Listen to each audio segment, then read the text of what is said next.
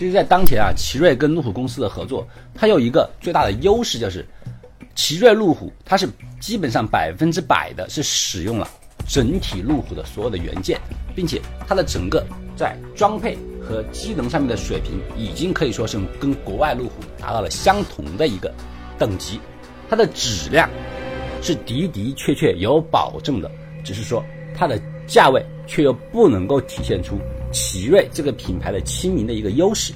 如何能够使得奇瑞路虎有一个更好的前景的话，关键并不是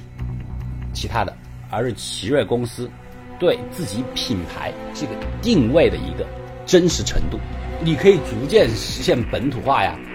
因为最开始我们说奇瑞现在能够生产路虎的，估计也只能够生产百分之五十左右的元件。但是实际上，奇瑞在最开始引进其他山寨品牌的时候，它的国产率也是从百分之三十，然后慢慢的进步到百分之七十、百分之九十。你的国产化度越高的话，你的成本就越下降。当前为什么公司的定价这么高？我们说还是主要是因为路虎极光、路虎公司跟那个奇瑞公司一个内部博弈，他们纷纷不愿意把一些核心技术真正的付诸到我们的国产，然后导致啊。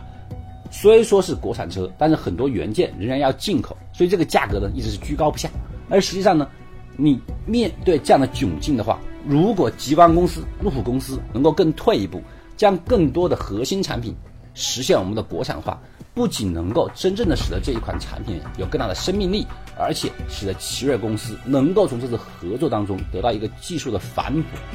这才是真正最重要的。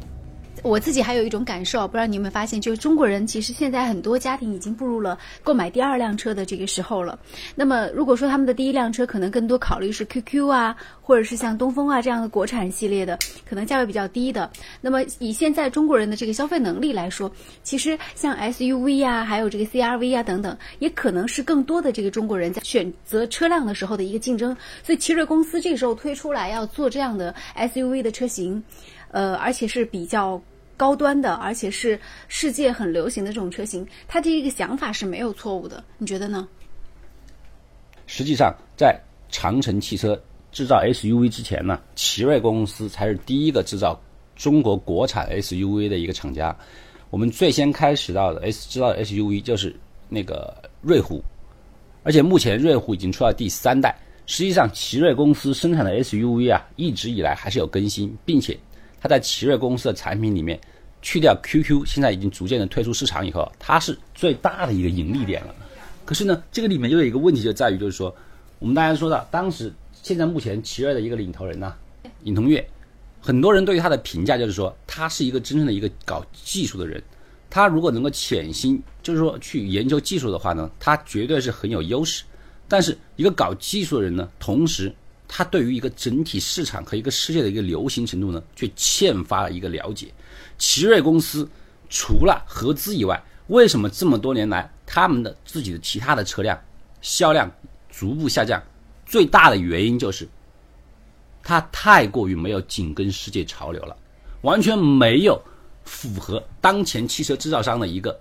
高科技，然后高颜值，并且呢还有一个很好的高保险度的一个奇瑞公司的很多车型呢，就是说那个车辆运行的可靠性。还不错，但是它的外表却没有让人得到眼前一亮，眼前一亮，并且立刻想要拥有它这么一个意图。奇瑞一味的说我的技术很好，可是它的宣传、外包、整体的一个工业设计却落后于整体当前一个时代，不能够被大家很喜好。